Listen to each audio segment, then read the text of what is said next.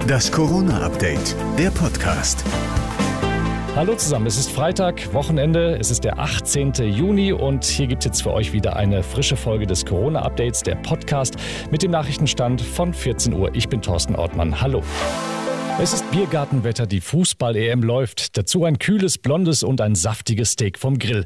Da ist Corona plötzlich ganz weit weg. Aber nicht für den Chef des Robert-Koch-Instituts und obersten Pandemie-Mahner Lothar Wieler. Das Virus ist nicht verschwunden und es wird auch nicht mehr verschwinden. Grund für die Besorgnis ist die Delta-Variante. Noch liegt die Anteil in Deutschland bei rund 6 Prozent, aber es sei keine Frage ob, sondern nur wann sich die indische Variante auch bei uns durchsetzen werde, so Bundesgesundheitsminister Spahn. Wichtig ist, es ist auf niedrigem Niveau, aber eben schnell.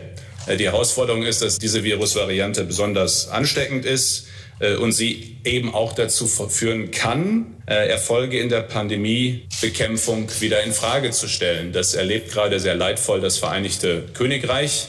Dort ist die Inzidenz wieder auf 70 hochgeschnellt. Sogar die EM-Finalwoche im Londoner Wembley-Stadion könnte darum auf der Kippe stehen. Laut der Times wird angeblich über eine Verlegung der Spiele nach Budapest diskutiert. Grund dafür sollen die strengen Quarantäneregeln für 2500 UEFA, FIFA-Beamte, Politiker, Sponsoren und Journalisten sein.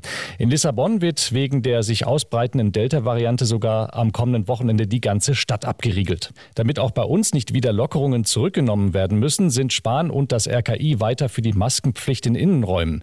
Auch die Zweitimpfung sei im Kampf gegen die Delta-Variante von entscheidender Bedeutung. Und noch eine positive Nachricht. Trotz des CureVac-Rückschlags gibt es laut Spahn bis Ende Juli genügend andere Impfstoffe, sodass sich jeder Erwachsene impfen lassen kann. Das Impfen hat auch in Indonesien derzeit oberste Priorität. Allerdings läuft die Impfkampagne eher schleppend an. Darum will die Regierung jetzt mit einer Impfprämie nachhelfen. Ältere Menschen auf dem Land bekommen ein lebendiges Huhn, wenn sie sich impfen lassen. Übrigens, äh, bevor jetzt der oder andere dabei an den nächsten Grillabend denkt, das Verschenken von Hühnern gilt in Indonesien als Zeichen der Zuneigung und des Respekts. Das war das Corona-Update vom 18. Juni.